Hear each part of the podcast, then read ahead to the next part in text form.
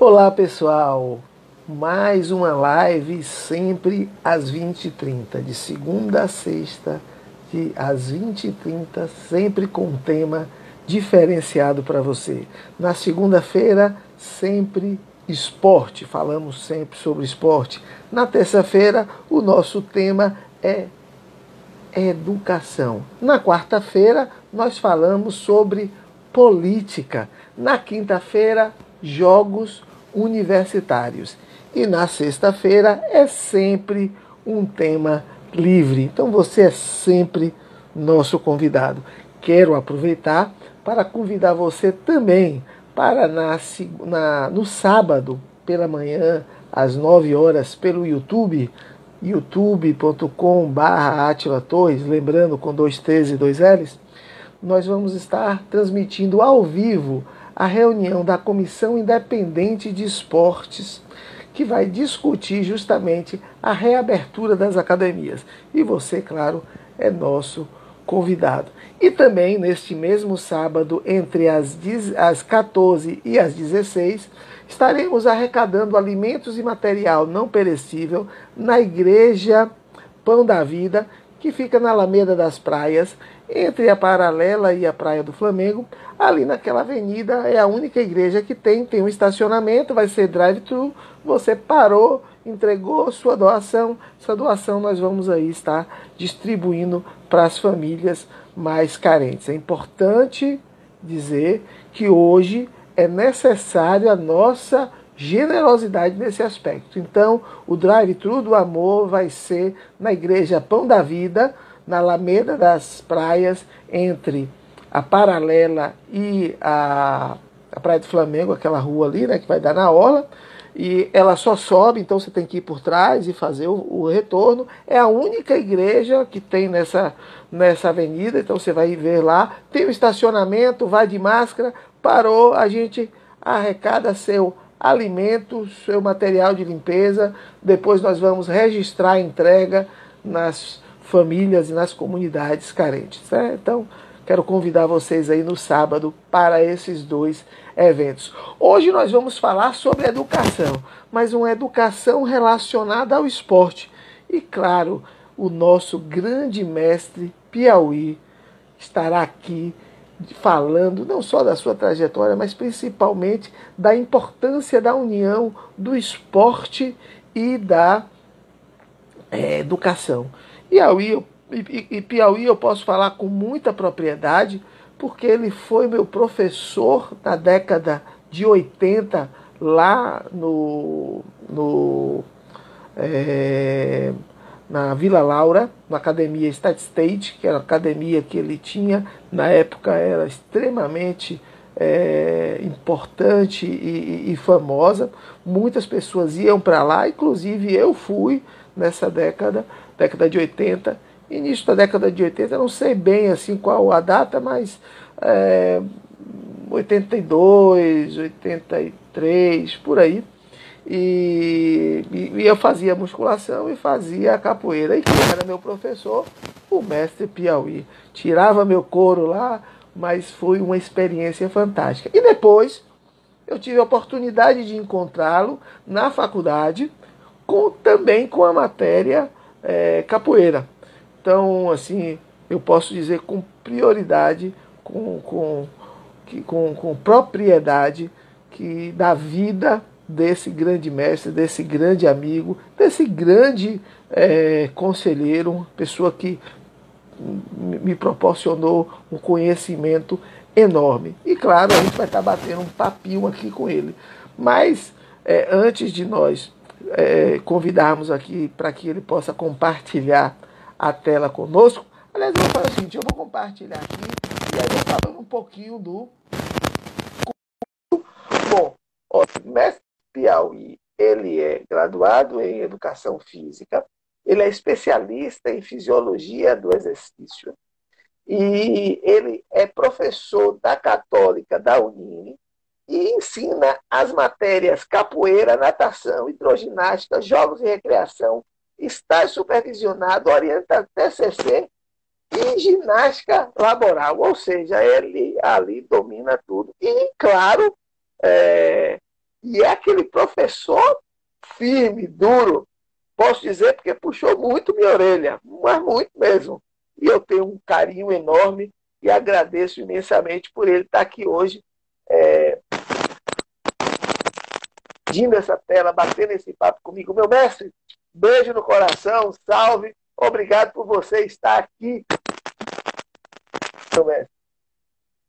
Salve, salve, grande Átila. Você também é uma grande referência para a educação física, porque você, antes de chegar no processo da educação física, você sempre foi ligado ao esporte, às artes marciais, e do qual se tornou um profundo conhecedor e representante dessa modalidade. É, e tem trabalhado durante toda a sua vida esse segmento de muita importância, porque todos nós que somos envolvidos com esse lado do esporte não deixa de ter uma contribuição social muito grande com os jovens da nossa cidade, da nossa região. Então, realmente, é um momento bastante oportuno para que a gente consiga bater um bom papo sobre essa importância do esporte nessa contribuição da formação do indivíduo, né, nessa questão da educação, da preparação da pessoa como um todo. Eu quero aproveitar aqui em público e dizer, embora você já saiba, já, tinha, já tive a oportunidade de dizer isso várias vezes, a importância que você teve na minha formação, porque na década de 80, no início, eu ainda era muito novo, então eu tive com você uma experiência formal, metodológica, embora na capoeira, mas serviu para a minha vida como um todo. E, na verdade, também uma outra questão que é fundamental, que é o exemplo. Né?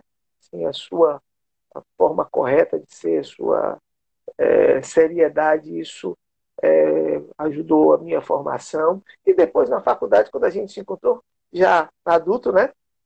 Embora a gente continuava, continuou durante muito tempo ainda se encontrando, mas lá, como aluno na faculdade, de, de você foi, foi, foi fantástico, assim. Então, queria lhe agradecer aí os ensinamentos e principalmente o respeito que você sempre me teve e me estimulou a continuar crescendo. Mas, mestre, hoje aqui a gente vai falar um monte, viu? Estou lhe avisando logo aí, vou pegar você hoje aqui para a gente vou, vou puxar o máximo. Bom, claro que nós temos aqui, estamos ao vivo, então tem muita gente de muitos esportes, né? Difícil alguém que não tenha passado pela, pela academia, né? Quando eu falo academia no aspecto acadêmico, que não lhe conheça, mas de qualquer forma possa ser que tenha alguém que seja mais novo que ainda não teve essa oportunidade. Quem é o mestre Piauí, na verdade, Dayton Stallings Moita de Carvalho? É. Beleza. Na realidade, eu sou um uma pessoa que desde criança tive uma afinidade muito grande com essa linha dos esportes, realmente, principalmente com os esportes de combate. Claro que depois que a gente passou por essa linha da esporte de combate, quando a gente é, procurou e buscar uma formação acadêmica, nós tivemos que ampliar toda uma, uma trajetória de conhecimento. Então, tal que o nosso bate-papo aqui não vai ser voltado simplesmente para os esportes de combate e sim o esporte como um todo dentro desse processo, dessa, fazendo essa relação com o contexto da formação e da educação. Você citou um negócio muito legal aí, falando exatamente sobre a importância da referência que o professor de esporte tem sobre o seu aluno. É, ela é bem diferente. Eu vou aproveitar esse processo, esse momento, para a gente conversar um pouco sobre isso da diferença do professor que trabalha com esporte do professor que vai simplesmente com o contexto da sua formação dentro do ambiente escolar. Aí a gente mostrar esse contexto dessa diferença. Então, eu me aprofundei muito nessa questão da, da, da, capoeira, foi a minha meu carro-chefe. Na realidade, cheguei na Bahia ainda adolescente e a gente começou a trabalhar muito com essa questão da, dos esportes de combate. Depois, mais tarde, entrei na faculdade, onde eu fui procurar um maior conhecimento para exatamente entender as questões metodológicas, fisiológicas, anatômicas, né? as metodologias de ensino, para facilitar a gente ter um conhecimento. E aí veio a ampliação de todo um leque de conhecimento é, sobre a questão da educação física escolar, sobre as questões do treinamento esportivo, sobre as questões da fisiologia, que o professor que vai trabalhar com o corpo, ele tem que realmente buscar toda essa linha do conhecimento. E, consequentemente, isso foi abrindo espaços e a gente foi atuando em vários outros segmentos. Como dentro do contexto escolar, trabalhamos muitos anos dentro da, da é, educação física escolar, foram 18 anos trabalhando no Salesiano, tenho 30 e tantos anos trabalhando no Estado. Então, trabalhando com segmentos de pessoas faixa etárias diferentes e aí questões sociais e econômicas também diferentes. Trabalhei muito tempo dentro do Colégio 2 de Julho. Depois entrei muito nessa questão da academia, de clubes, trabalhei com várias modalidades de esporte. Trabalhamos muito com praias de verão, com ruas de lazer. Então, a gente conseguiu ver essa questão da educação física, o esporte social, tudo a gente conseguiu ver dentro dessa linha da educação física de uma maneira bastante mais aprofundada né, para o nosso trabalho. E aí depois entramos dentro desse contexto dessa linha acadêmica e a gente já tem bem tem aí mais de 20 anos dando aula dentro dessa linha da acadêmica de maneira realmente contratada. Porque desde a década de 80, quando eu fui estudante na, na Universidade Católica, eu já tive a oportunidade de trabalhar com é, já tive a oportunidade de trabalhar, já era monitor da disciplina lá da faculdade. Depois eu fui professor substituto da Federal. Aí depois dei aula em todas essas universidades dos cursos de educação física. E como você diz, hoje o profissional ele não pode ser, ele tem lógico um carro-chefe do seu conhecimento, mas ele tem que ser um profissional que ele abrange um conhecimento voltado por vários, por vários outros segmentos. Por isso que a gente trabalha com tanta outras modalidades é, dentro da própria faculdade, como a natação, as atividades aquáticas, como a parte de lutas, como a parte de, de, de fisiologia, de treinamento, de jogos e recreação, de práticas pedagógicas, né, de iniciação de esportivas. É, trabalhamos também com a questão de orientação de estágio supervisionado, TCC, porque a faculdade hoje ela exige um profissional que ele tenha um conhecimento muito mais abrangente né? E até mesmo pela a questão da, da ligação. E que a gente tem que procurar fazer aquilo sempre da melhor forma possível.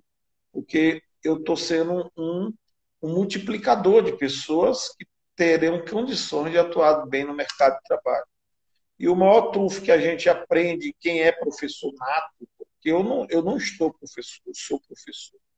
Então, quem é o professor, o maior compromisso dele é realmente é, conseguir fazer com que apareçam outras pessoas comprometidas tanto quanto ele ou melhor do que ele para poder atuar e formar sempre uma sociedade melhor. Mestre, hoje eu ouvi recentemente com relação aí à aprovação do Fundeb, Fundeb e um político falou que os, os deputados não aprovam isso porque a educação não dá voto. Aquilo me deixou tão triste ouvir isso, que assim, a educação ela é o principal processo de mudança de, uma, de, de, de, de um povo como um todo. Né? E assim, uma, uma aprovação de uma, de, um, de, uma, de uma lei que vai proporcionar o financiamento da, de, de, de toda a estrutura básica dando melhores salários aos professores, dando melhores estruturas a todos os estados, e a Bahia vai ser um dos principais é, beneficiados, e ainda não tem apoio. E aí a gente fala da inclusão e da união do esporte e da educação. E o esporte a gente vê aí também que não tem tanto apoio de, do, dos governantes, enfim, do, do, nós que somos apaixonados, que trabalhamos incessavelmente para que tudo possa acontecer. E as faculdades vêm formando eh, excelentes profissionais com uma série de, de, de, de metodologias ativas, diversas possibilidades. Então, assim, é, é um paradoxo hoje, e, e aí eu queria sua opinião, até pela sua grande experiência, inclusive, você já se, se, se, se, se colocou à disposição para, para vereador em determinado momento. É, a importância hoje, mestre, da educação e do esporte juntos. E aí, me permita, né, como são muitas áreas, no, no aspecto do ensino básico, né? claro, em todos os aspectos, mas vamos aqui fechar um pouquinho mais no ensino. Qual a importância hoje de nós associarmos a educação e a, a, o esporte? E aí a gente pode abrir para qualquer esporte, a capoeira, o judô, o, o, não só a arte marcial, mas o futebol, o atletismo, ou seja, é o esporte e a educação na escola. Como é que você vê, mestre, a importância desse contexto no dia de hoje, aonde o bairro está abandonado, aonde nós não temos a possibilidade, muitas vezes, de ter um espaço público para poder é, falar. Só um detalhezinho, eu estava conversando com, a, com o, o, presidente da Federação de Futebol de Travinha, e eu estava falando para ele a importância desse, desse esporte, porque você pode fazer isso em qualquer lugar, na frente de sua casa. Você faz ali, você. Ou seja, a gente precisa hoje fomentar o esporte como um todo. Mas eu queria ouvir do senhor, né? Bom, na realidade, é, você fez um comentário aí que é uma preocupação muito grande. Hoje nós estamos vivendo, eu acredito, uma crise política. Essa crise política exatamente por falta de uma identificação. O que é ser político?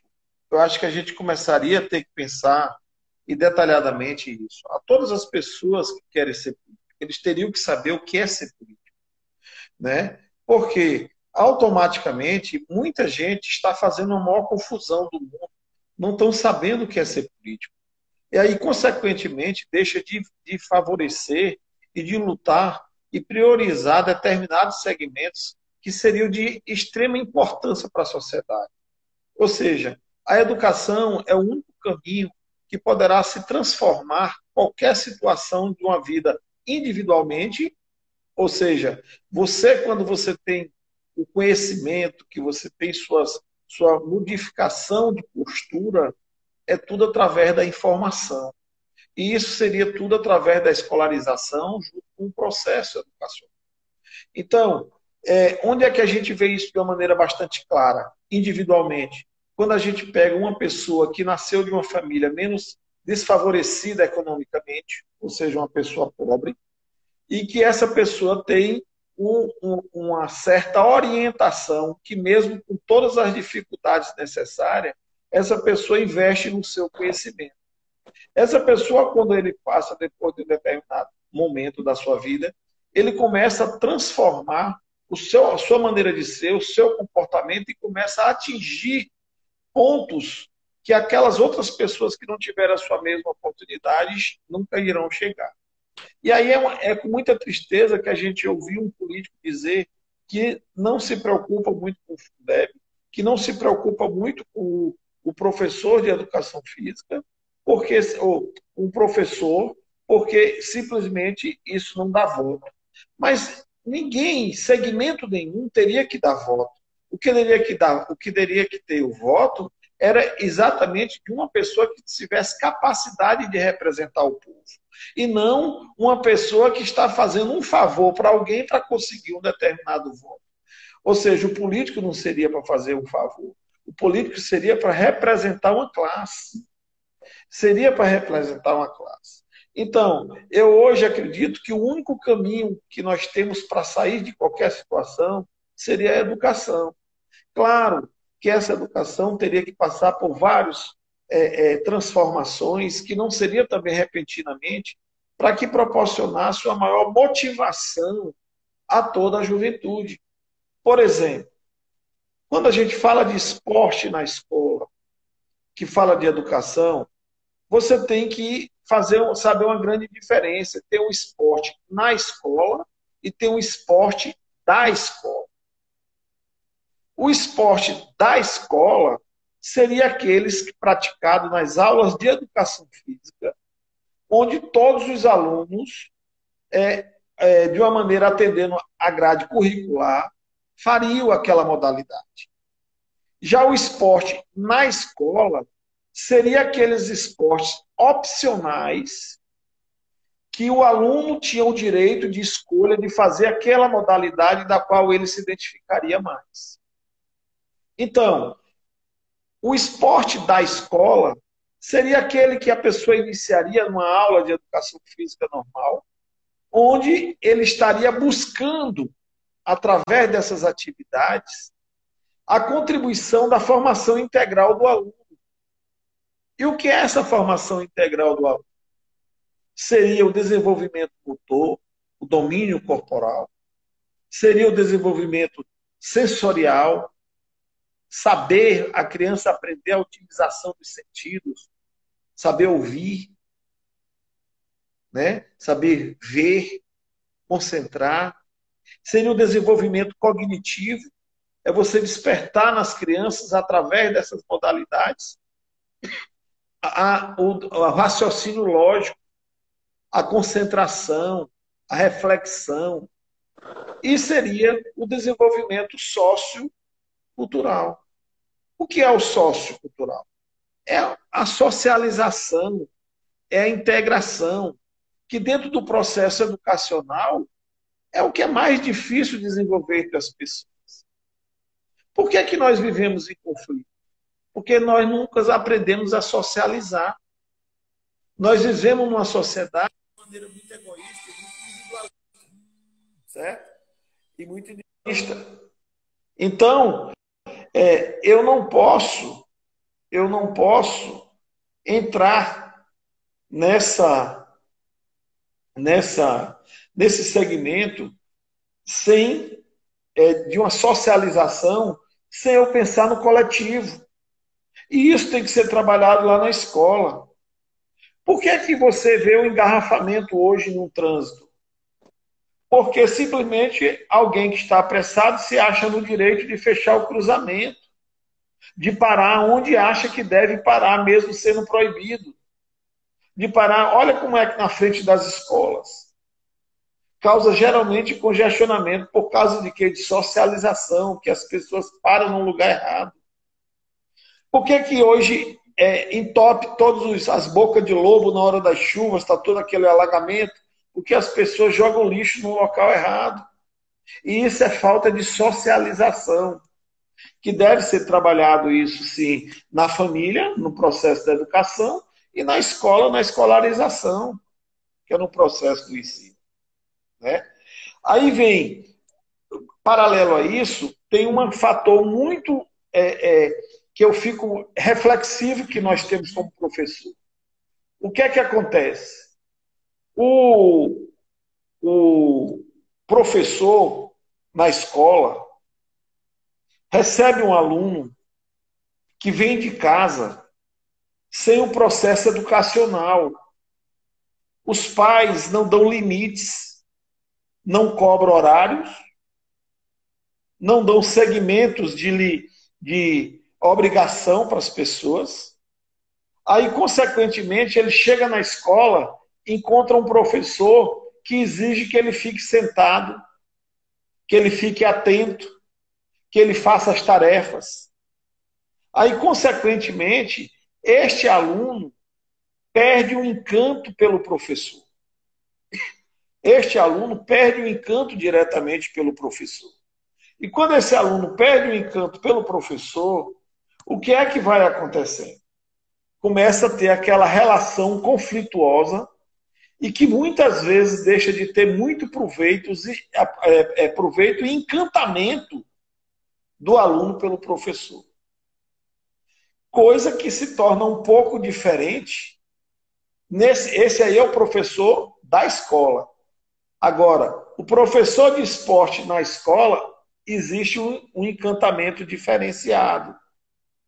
Ou seja, quando o aluno vai fazer uma modalidade de esporte, ele automaticamente escolheu aquela modalidade porque ele já tem uma certa afinidade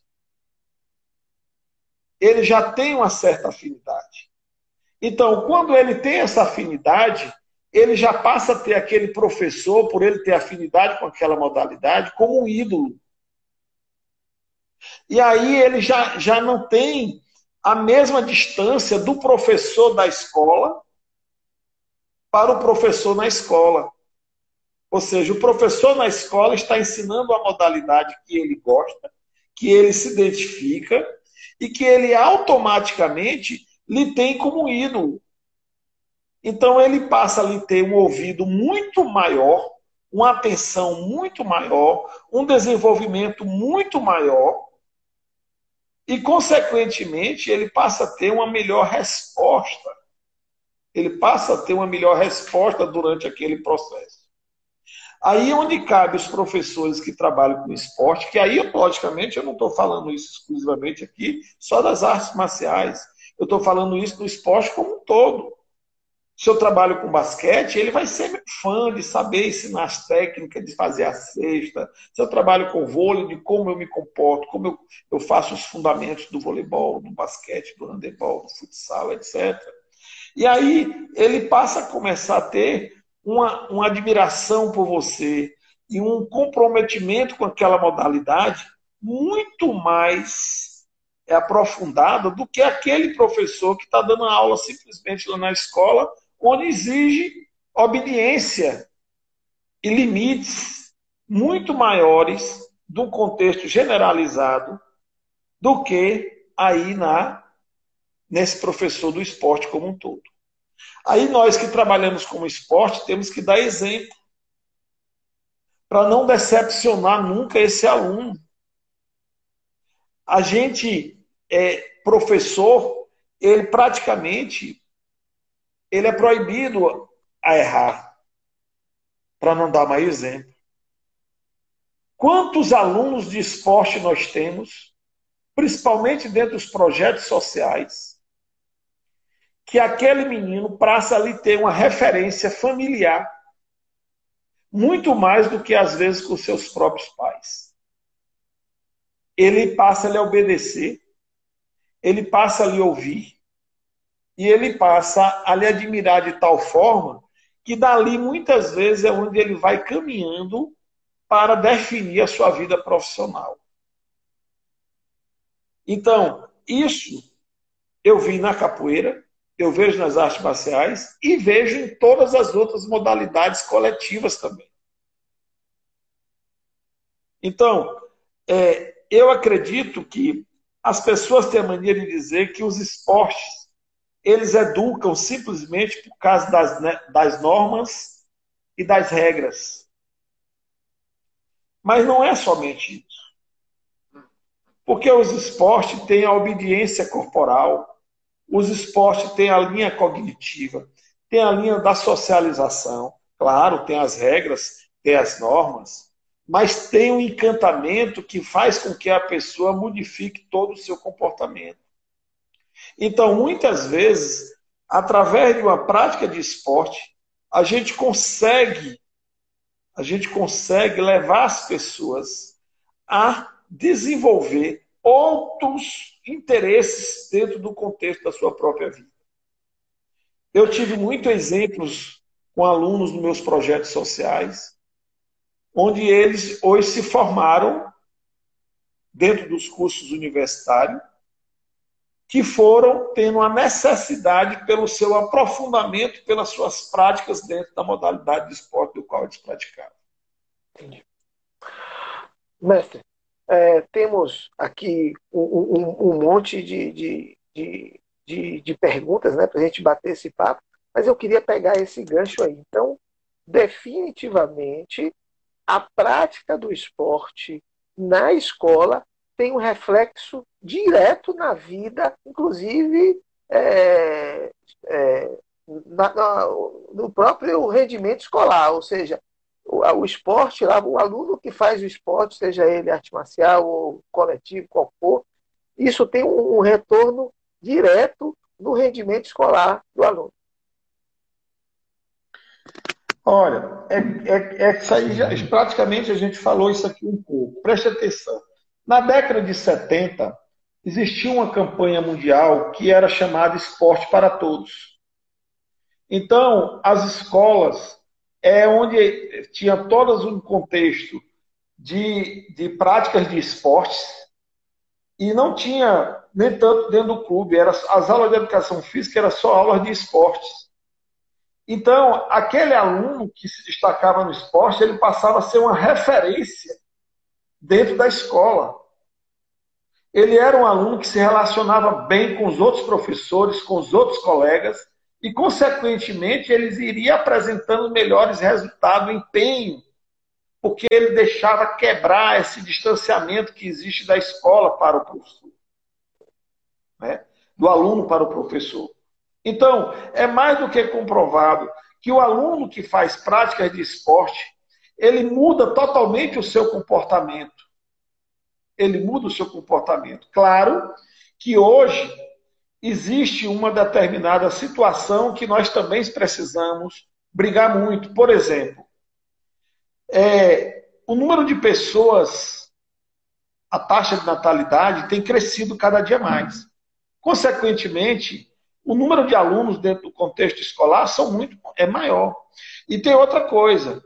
Aí aparece uma porção de alunos com problemas de saúde e que as escolas muitas vezes não estão preparadas para recebê-los para essas práticas desses esportes que tanta gente briga às vezes para que ela seja feita dentro da escola. Eu, eu fiz um projeto e lutei muito para que os alunos, ao fazer sua matrícula uma vez no ano, que o governo colocasse uma obrigatoriedade de ser feita um exame clínico com todos esses alunos no momento do ato da sua matrícula, para identificar possíveis patologias que às vezes a família desconhece, que ele mesmo desconhece. Então, aí tem muitos acidentes dentro das aulas de educação física, que é coisa até assustador, que não é tão divulgado, mas se a gente for pesquisar, a gente vai ver a quantidade de alunos que passaram mal durante as aulas de educação física e muitos chegaram a óbito com problemas cardíacos, com anemia falciforme, com problema de diabetes, questões hereditárias que às vezes as crianças nem a família sabia. Eles não sabiam e, consequentemente, vai lá para a prática do, do esporte e muitas vezes o professor também, por não ter os recursos necessários clínicos para poder fazer esse, esse, essa identificação, submete a criança, às vezes, a situação que é altamente desconfortante. Então, era uma coisa que era muito gratificante. E, além disso, você começava a preparar uma, uma população, aí fazer um trabalho preventivo médico, porque ele já tinha o hábito de todo ano ele fazer a sua avaliação médica. E, consequentemente, se esse trabalho é preventivo, ele tinha tempo de interferir em qualquer possível patologia com bastante antecedência, trazendo economia, inclusive, para o Estado, no sentido de menos gasto com médico, com hospitais e com remédios públicos, como também melhorando a qualidade de vida de pessoas que muitas vezes já viam com uma determinada patologia. A gente brigou muito por isso, mas nunca conseguiu, sempre esbarrou nesse contexto da vontade política né? sempre esbarrou nesse contexto da vontade política. Mas é, é mais do que comprovado que uma criança que tem prazer de ir para uma escola porque ele pratica, pratica esportes naquele ambiente, que aquele ambiente é saudável, essa criança ela está alegre, essa criança está com saúde, essa criança tem disposição, essa criança tem um melhor relacionamento interno entre professores, colegas, essa criança tem um melhor desenvolvimento cognitivo, e, consequentemente, ter uma melhor oxigenação, circulação de retorno, e, consequentemente, essa criança vai apresentar melhores resultados.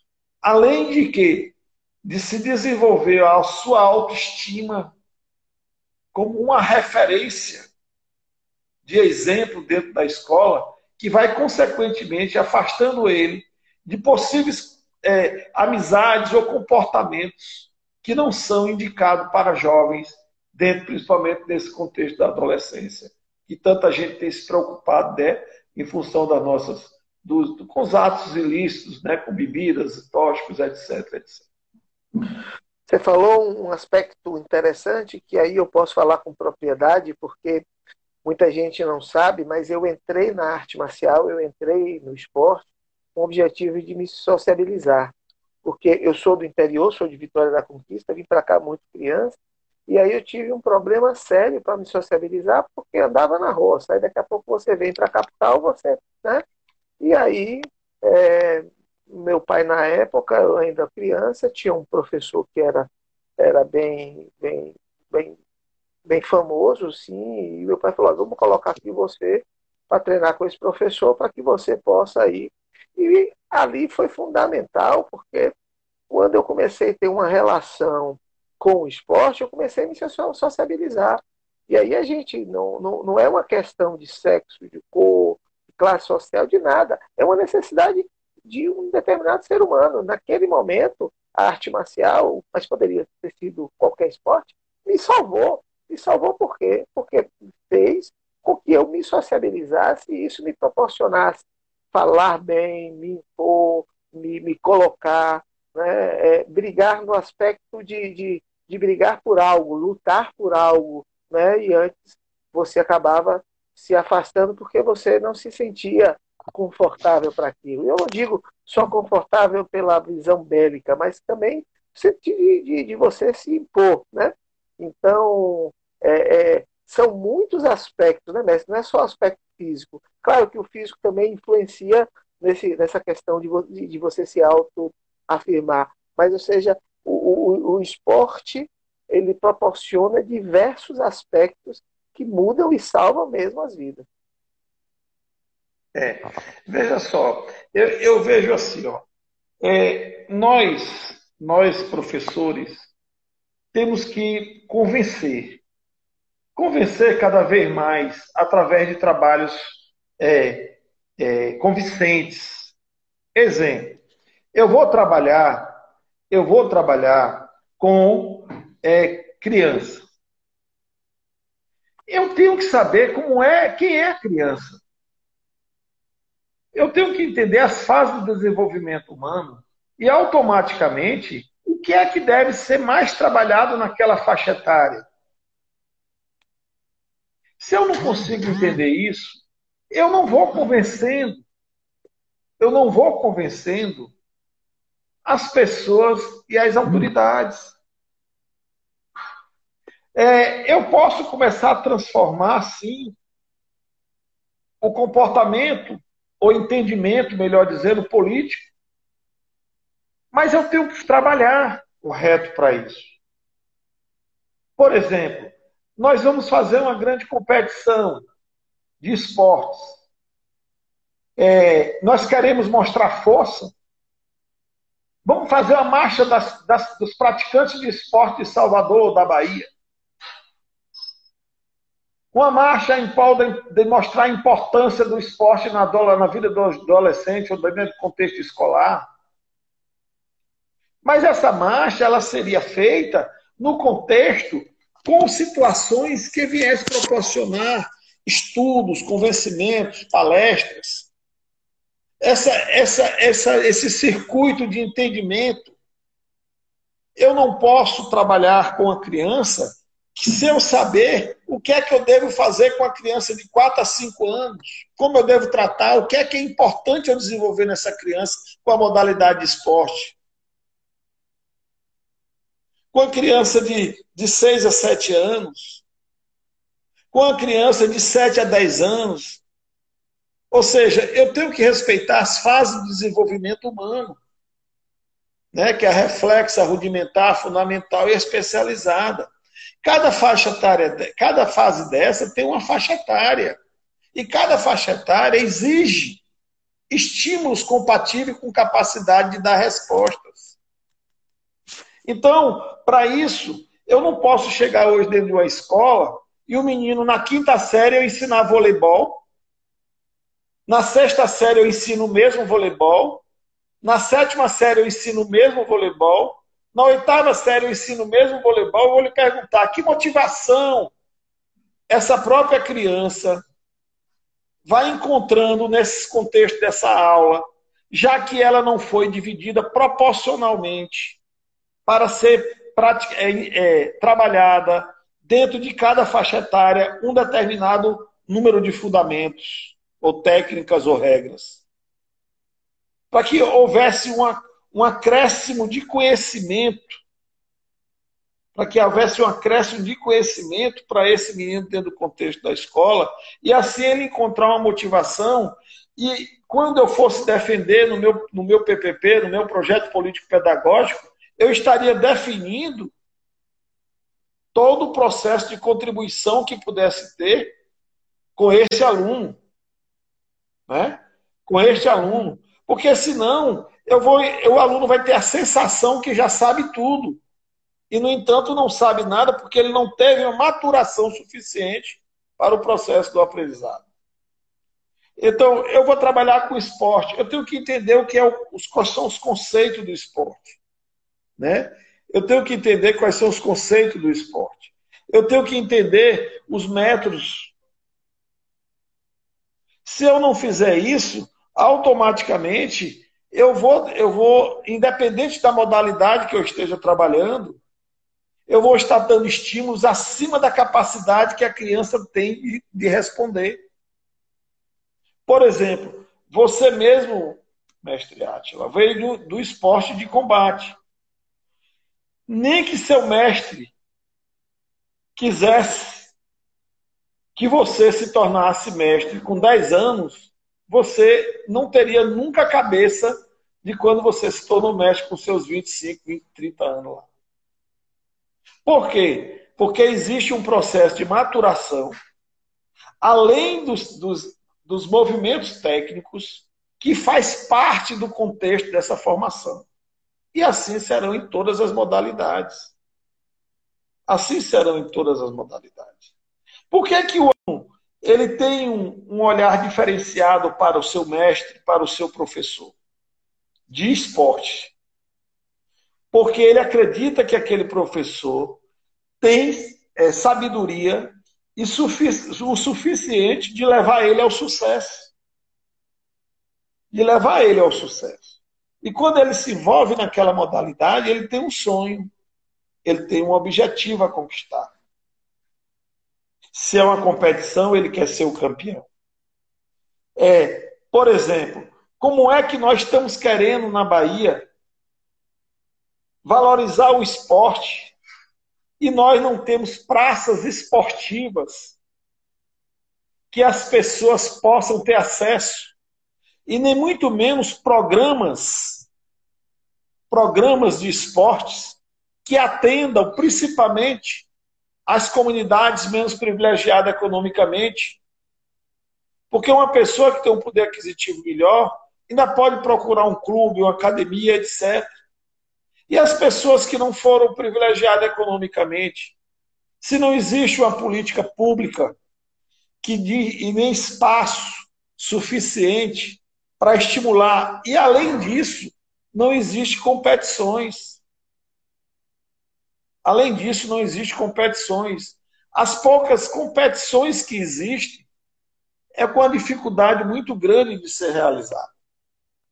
Por exemplo, nós Fazemos o, o GERP, né, que é o Jogo das Escolas Públicas. Tem, de qualquer forma, vai acontecendo. Falta dinheiro, tem ano que não tem, aquela confusão toda.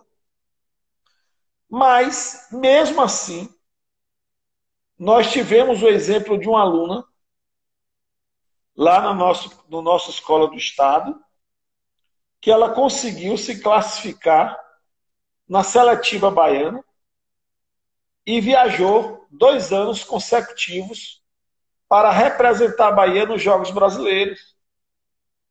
Essa menina saiu lá da escola pública. Ou seja, em uma dessas viagens dela, ela recebeu um convite para ir fazer parte de uma equipe no Paraná, com escola e alimentação. Então, essa menina saiu dali da, da, da liberdade, né? E de repente, através do esporte, proporcionou a ela uma condição de vida totalmente diferente que talvez nunca tivesse nos seus sonhos. Então ela recebeu bolsa para estudar em escola particular lá no Paraná, com alimentação e treinos para simplesmente representar o Paraná nas competições. Então, isso o esporte faz principalmente para as pessoas que não vieram de um poder aquisitivo é, é, satisfatório. Então, é, essa menina foi, estudou lá no Paraná um bom tempo. Ela hoje retornou, ela já está na Bahia novamente, mas ela já está na Bahia com outro tipo de comportamento, com outra formação, acho que já chegou agora à faculdade. Ou seja, já criou, através do esporte, uma modificação dentro do contexto da sua vida, uma transformação no seu comportamento, no seu conhecimento, nas suas relações interpessoais, na sua autoestima. Agora mesmo na pandemia, eu estava vendo um vídeo ela fazendo, dizendo como é que as pessoas deveriam manter a saúde em casa. Então, ou seja, uma pessoa que a gente viu lá que foi começando, saindo do esporte, foi e, e criou essa situação toda.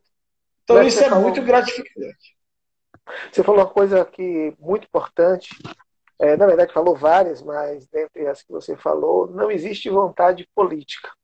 E principalmente para o esporte também não tem.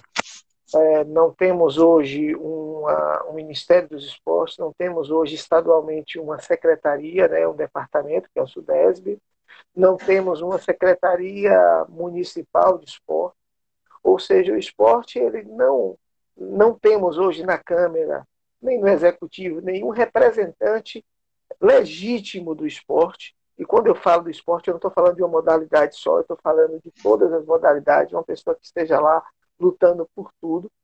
É, tem pessoas que sim, já, já, já tem uma determinada bandeira, mas que eu, a gente entende que a bandeira não se ampliou para todos. E o que a gente não vê é uma realidade, é políticas públicas, ou seja, os que estão lá ou os que já estiveram lá fizeram muito pouco, especificamente políticas públicas que ficassem lá definitivamente é, para essa comunidade. E principalmente porque a gente sabe que é, um real investido no esporte, você economiza quatro na saúde. Então, sim, é uma coisa que é viável, que é importante tantos exemplos, como você deu aí agora, da sua aluna, pessoas que mudaram a vida, ou seja, o esporte muda a vida, o esporte mudou a minha vida, tudo que eu tenho hoje foi o esporte que me deu. Inclusive, a minha é, estrutura de, de, de, de, lutar, de competir, de, de crescer, de vontade de estudar, de tudo foi o esporte que me, me deu essa força, né? E além das possibilidades que eu tive de morar fora, de fazer, entre outras coisas. Então, assim, falta realmente, indiscutivelmente, falta vontade política e de representação política no esporte em Salvador. E aí você comentou uma outra coisa que é muito importante, que são os bairros de Salvador. Na minha concepção, e, eu espero ter essa oportunidade de lutar por isso, é, as escolas precisam estar abertas o tempo inteiro. É final de semana, é, é no outro turno, ou seja, é para que as pessoas possam usar a escola como a extensão da sua casa. Entre o aluno estar tá na rua, fora, é melhor que ele esteja dentro da escola, fazendo esporte, fazendo outras atividades, reforço escolar, tudo. É, Mestre, você teve aí, é, e faltam 10 minutos, né? então você teve uma experiência que é tanto da educação básica quanto da educação superior. A gente vê poucas oportunidades de uma relação direta né, entre a, a, escola básica e a escola superior. A gente é, é, não, não, não enxerga essa sincronicidade, né? a pessoa já ter essa estrutura para crescer, e que seria o ideal. É, como é que você vê hoje o futuro da educação, nesse momento que a gente vive? E eu não estou falando de pandemia, eu estou falando mesmo de desenvolvimento é, do, da educação e de uma educação que possa possibilitar ser reforçada através do esporte. Bom, veja só, Átila, é, na realidade, é, são pessoas que estão num nível totalmente diferente, né? A educação dentro do contexto do ciclo básico é, é de um jovem que ele ainda está em busca de se encontrar dentro de um processo social que vive nós somos muito reflexo do, do, do nosso, da nossa sociedade. Você observe que, agora mesmo com essa questão da pandemia, a sociedade como um todo vai ter que modificar todo um contexto do seu comportamento. Olha aqui onde nós estamos hoje conversando, batendo um papo, e que quantas lives estão acontecendo nesse momento, né, com vários assuntos importantíssimos para que sejam discutidos. E, por incrível que pareça, a gente começa a observar que um bate-papo deste daqui, desse, nesse nível que está aqui dentro de um, utilizando as tecnologias, ele abrange um número de pessoas muito maior do que se nós estivéssemos realmente dentro de uma sala. Né? Porque fica disponível, às vezes a pessoa não está aqui diretamente, mas depois tem acesso ao, ao, ao, ao né, ao, vídeo, e aí vai ouvir, vai discutir, vai opinar, ou vai somatizar alguma informação dentro daquele contexto. Então, todo momento nós estamos precisando estar mudando. E o jovem, e o jovem nessa questão da educação básica, ele ainda está um pouco perdido em termos de direcionamento da sua própria vida, né? Tão tal que muitas vezes ele entra na faculdade, ele faz um curso e lá no meio do curso, depois que ele forma, ele descobre que não era aquilo que ele queria e vai buscar outro tipo de informação para que dali ele venha trabalhar, né, de uma maneira da sua profissionalização. Mas, de uma certa forma, ela é encantadora trabalhar no ensino fundamental. Porque é um momento que você está vendo o jovem na luta pela descoberta do seu próprio espaço. Onde eles estão ali tentando se descobrir o que é que eles gostam, o que é que eles vão deixar de gostar, quais são os caminhos que eles possam ter. É onde você vê, começa a ver a transformação comportamental dele, principalmente quando eles estão chegando aí na fase dos seus 15 para os 18 anos, onde é, nós professores temos uma responsabilidade muito grande né, com essa, essa é, é, formação desses alunos.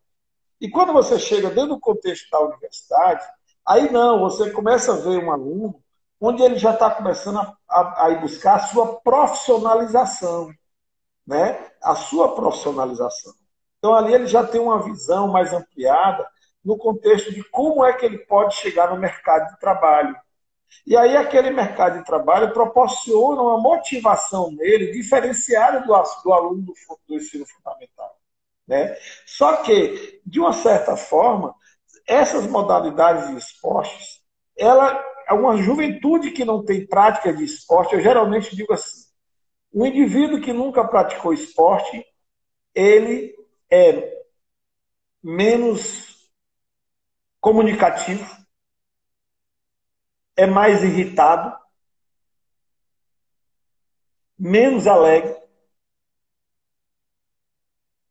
é mais fechado, introvertido, né? E consequentemente traz todo um processo comprovadamente sobre essas questões da prática da saúde, né? A própria saúde, que a gente hoje está vendo que é, é, se você quer ter saúde e qualidade de vida, né, você tem que fazer prática de exercício físico, prevenção médica e alimentação saudável. Não tem jeito. Né? E essa prática de atividade física está relacionada ao quê? A uma atividade da qual você se identifique e faça. E tem outra coisa. Nós estamos falando, geralmente, quando se fala de esporte, a gente fala do jovem. Olha que nossas políticas públicas, tudo que nós conversamos e talvez alguma pergunta que teve, alguma coisa assim, tudo está relacionado ao jovem. E a manutenção? E por que não fazer uma política pública voltada para as práticas de esporte para a terceira idade? Que, que um atleta, que ele tivesse o ambiente de saber brincar do seu basquete, de fazer sua arte marcial na terceira idade, dentro de um nível de terceira idade, mas que ele tivesse dando continuidade nas suas práticas. Né? Então, isso é muito importante para a questão da saúde mesmo, para a questão da qualidade de vida. Então, é, não tem. E outra coisa, olha como essa questão do esporte, da atividade física, o que é que Platão na Grécia já dizia? Que o homem, para ser educado, teria que nadar, teria que fazer exercícios físicos. Ou seja, existe toda uma relação comportamental corporal, gestual, com as práticas dos esportes pela sua postura, pela sua eh, domínio corporal. Olha como é que o atleta senta e olha como é que um sedentário geralmente senta. Né? Então, agora, é claro que é muito simples, a gente sempre está colocando a culpa nos outros. As, não existe políticas públicas. É, quando a gente quer fazer um projeto, é barrado. Ô, pessoal, é a hora da gente começar a pensar em transformar, em modificar com pessoas que têm um compromisso no determinados segmentos. Por exemplo, por que, que nós não temos políticas? Por que, que nós não temos políticas que as empresas pudessem pagar, ter uma parcela dos seus impostos que pagam para estimular as práticas esportivas sociais? Por exemplo, as academias todas que estão aí poderiam ter determinados horários para atender comunidade carente, tanto jovem como idosos, e abater aquela quantidade de pessoas no próprio ISS da prefeitura. Porque a, a, a próprias políticas públicas iriam ganhar, porque estavam ocupando o tempo das crianças com atividade saudável, estimulando as práticas de esporte, as práticas de atividade física, e automaticamente os idosos também fazendo seus exercícios físicos, diminuindo o sobrepeso e gastando menos dinheiro com médicos, hospitais, etc manter uma sociedade mais saudável. Então, agora, isso sou eu sozinho que vou brigar por isso? Não. É a comunidade. Somos nós, professores de educação física, somos os representantes que a gente pode escolher politicamente para poder fazer um projeto e brigar por isso.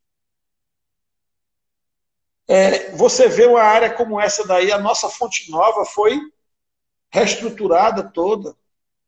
Nós tínhamos uma piscina semiolímpica, nós tínhamos uma pista de atletismo, nós tínhamos salões de práticas de, de artes marciais, com uma aula eternamente de boxe que tinha lá. Isso tudo foi tirado e a sociedade como um todo não se manifestou, não brigou. Aí a gente pergunta: a culpa somente dos políticos que não viram isso, ou a sociedade que estaria envolvida diretamente com esse contexto também teve culpa porque ficou omissa? Mestre, já está acabando. Já está acabando o nosso tempo, nós temos dois minutos. Foi extremamente é, esclarecedor. Suas palavras foram fantásticas. Queria lhe agradecer imensamente pela sua generosidade de estar aqui comigo hoje, batendo esse papo. Queria dizer que espero, assim terminar essa pandemia, lhe ver novamente, lhe dar um abraço, lhe dar um beijo, para que a gente possa aí, é, lembrar aí os, os nossos eternos tempos, né? que, se te, que tenhamos muitos mais anos para isso.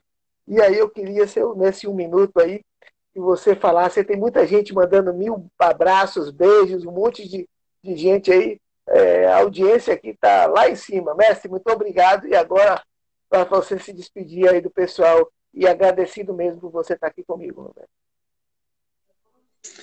É, eu gostaria de agradecê-lo também, porque a gente está falando de um assunto que é o que eu tenho feito a vida inteira, né? Que é exatamente a prática de esporte, trabalhar com jovem e acreditar na sociedade cada vez melhor. A todas as pessoas que que entraram também aí, que prestigiaram a nossa discussão. Infelizmente, a gente às vezes não responde aqui diretamente, mas está lá meu zap, pode perguntar. Nós vamos estar sempre à disposição para lutar por uma melhor sociedade, uma sociedade que pratique mais esporte, que seja mais saudável e que a gente tenha realmente uma, uma qualidade de vida muito melhor, né? É, que as crianças todas elas procuram a prática de esporte porque, além da questão da saúde em si, tem toda uma questão de uma contribuição com a sua formação, né, de transformar o seu comportamento.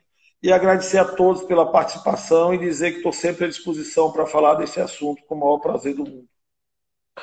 Hoje nós falamos com o mestre Piauí, essa sumidade da educação física, da capoeira, o meu mestre, um beijo grande a todos. Mestre Piauí, um abraço um grande. grande. Estamos encerrando o nosso tempo. Fiquem com Deus, Deus abençoe a todos. Eu estarei esperando vocês aqui amanhã, no mesmo horário, falando sobre política. Beijo no coração. Salve, mestre! Salve!